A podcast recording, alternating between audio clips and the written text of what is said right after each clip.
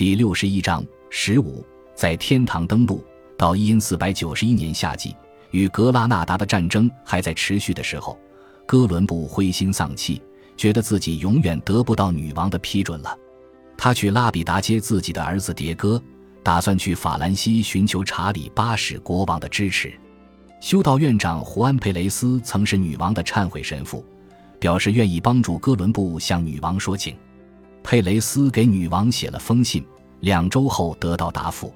伊莎贝拉指示佩雷斯到宫廷来，于是佩雷斯修士骑着哥伦布帮他租来的一头骡子去了格拉纳达。他抵达后。提醒伊莎贝拉不要忘了哥伦布的计划，并告诉他哥伦布手头拮据。于是他再次传唤哥伦布，这一次还给了他两万马拉维迪，以便他到宫廷时能衣着得体。于是，哥伦布在伊莎贝拉资助下来到格拉纳达。这时，格拉纳达终于被基督徒占领，他觉得最后的障碍终于被克服了。但宫廷学者又一次反对哥伦布的计划。认为他不切实际，他大为沮丧，备好骡子，收拾行装，和佩雷斯一起返回科尔多瓦，准备北上。这是他受到的最后打击。哥伦布对自己这次受到的待遇怨恨了一辈子。莫里森写道：“但哥伦布此时找到了一位新的支持者，终于交了好运。改宗犹太人路易斯德·桑唐赫尔决定干预。”桑唐赫尔去找到女王，一心要说服她，告诉她他感到非常震惊，因为女王陛下在国家大事上所来坚决果敢，而如今对风险这么小却可能为上帝的事业做出极大贡献、极大的增进教会利益，更不要说为他王国和王室带来极大收益与荣耀的事情，居然优柔寡断起来。如果哥伦布把给他的建议奉献给其他任何一位君主，对卡斯蒂利亚王室将是极大损失，对他个人也是严厉的责备。桑唐赫尔还说，他会自掏腰包为船队出资。伊莎贝拉表示会重新考虑，或许还说要用自己的珠宝作为远航的费用。桑唐赫尔赶紧说，大可不必。女王给哥伦布送去消息，信使在皮诺斯彭特村追上了他，远航终于得到了批准。哥伦布遇到的一连串漫长耽搁和大失所望，部分原因可能是他为自己提出的价码太高、太大胆。他的要求是，一旦成功，他要被任命为大洋海军上将，这在卡斯蒂利亚贵族当中会是非常高的衔级。他要求女王任命他为他发现的所有岛屿与大陆的总督，他要有权任命和罢免官员，他要有权任命法官来监管各港口的事务。他还要求，他即将发现的土地上所有出售、交换或生产的商品价值的十分之一要归他所有。他的要求超乎寻常，承担的风险也是非常大的。很多人觉得，从欧洲驶向未经勘测的海洋很可能是死路一条，而葡萄牙人在探索时总是沿着非洲海岸航行。他的要求非常复杂，因此需要大量文书工作。而协议的条件后来受到了严格的审查。哥伦布和伊莎贝拉制定了一系列契约，以确认双方的协议安排，并准备文件来帮助他的工作。哥伦布获得了正式的王室许可去开展远航。契约规定了，如果他的航行成功，他将得到哪些头衔和补偿。他得到了通行证和官方介绍信，以便递送给他抵达亚洲后遇到的外国君主与权贵。伊莎贝拉同意为他的远航出资，开销其实并不大，因为只有三艘船。女王还将承担约九十名船员的薪水和补给。据历史学家费利佩·费尔南德斯·阿梅斯托的研究，远航的总开支为约二百万马拉维迪，大致相当于一名中层外省贵族的年收入。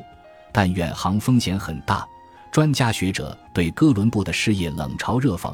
而且暂时现金短缺，从一开始，伊莎贝拉就强调，此次远航纯粹是卡斯蒂利亚的事业。据探险家巴尔托洛梅德拉斯卡萨斯和贡萨洛费尔南德斯德奥维多巴尔德斯说，哥伦布向伊莎贝拉做出的承诺包括船员必须是卡斯蒂利亚人，在九十名参加远航的男子和男孩当中。有八十五人是来自维尔瓦和安达卢西亚的卡斯蒂利亚人，一人是葡萄牙人，四人是意大利人，没有一个阿拉贡人。尽管女王声称整个远航是王室特权，但没有为其预支款项。她的现金总是很紧张，于是命令帕洛斯镇为哥伦布准备两艘船，以抵消王室此前要求该镇支付的一笔罚金。帕洛斯官员被命令在收到我们的书信十天之内，无需我们的进一步指示，不得拖延耽搁，提供两艘装配齐全的船。女王还发出警告：若他们未能执行命令，则将丧失我们的恩宠，并每人罚款一万马拉维迪。官员们立刻开始行动，很快提供了两艘帆船——尼尼亚号和平塔号。路易斯·德·桑唐赫尔和一个名叫弗朗切斯科·皮内利的热那亚人提供了远航所需的其余资金，据说从神圣兄弟会的金库借了钱。据费尔南德斯·阿梅斯托说。他们后来从赎罪券销售中得到了补偿，并且全部款项后来从埃斯特雷马杜拉的一个贫穷主教管区销售赎罪券的收益中收回。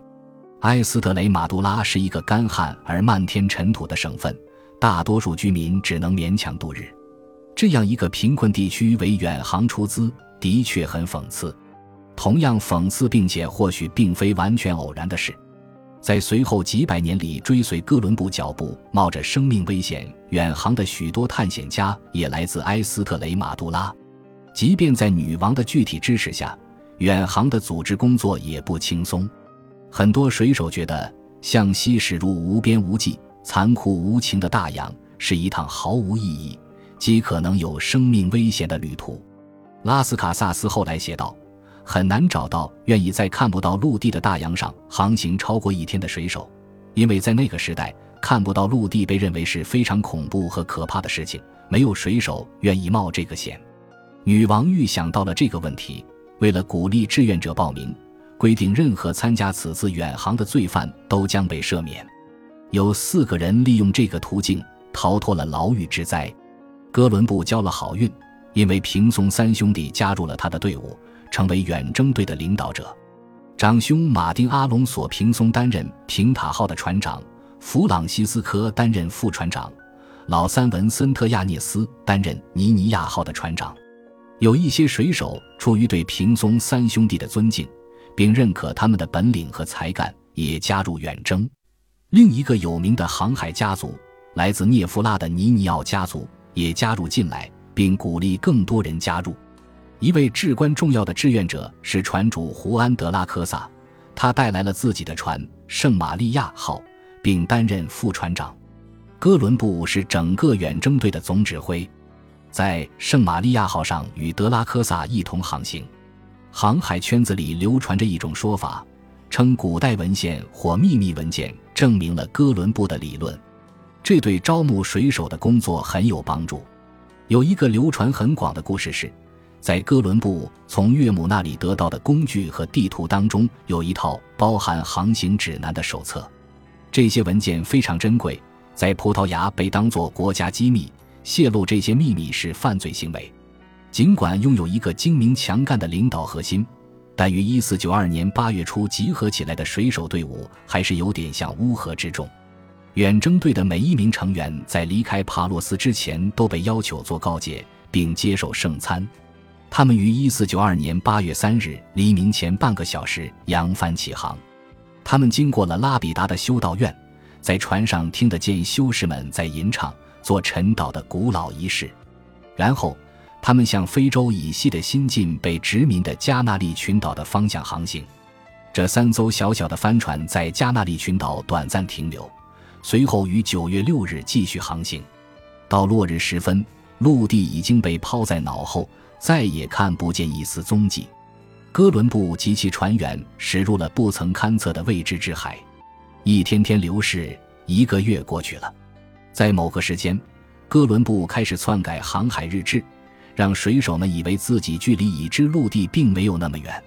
参加哥伦布首次远航的水手们后来说，随着他们穿越大洋，他们越来越恐惧，每个钟头，他们心中的恐惧越发猛烈。而他们看到自己寻找的陆地的希望在逐渐消散。水手们开始焦躁不安，有些人开始窃窃私语地质疑哥伦布的航海本领。他们害怕自己参加此次远航时上了当，会遭遇海难。他们开始怀疑，国王和女王为了不确定的收益，竟残酷地拿他们的生命冒险。他们开始私下里商谈，要不要干脆把哥伦布扔进大海。哥伦布用甜蜜的话语抚慰图谋哗变的水手，告诉他们，他们只要坚持不懈，必然赢得光荣和好运。他承诺，再过几天。他们的辛劳和奔波就结束了，必将获得毋庸置疑的大量财富。感谢您的收听，喜欢别忘了订阅加关注，主页有更多精彩内容。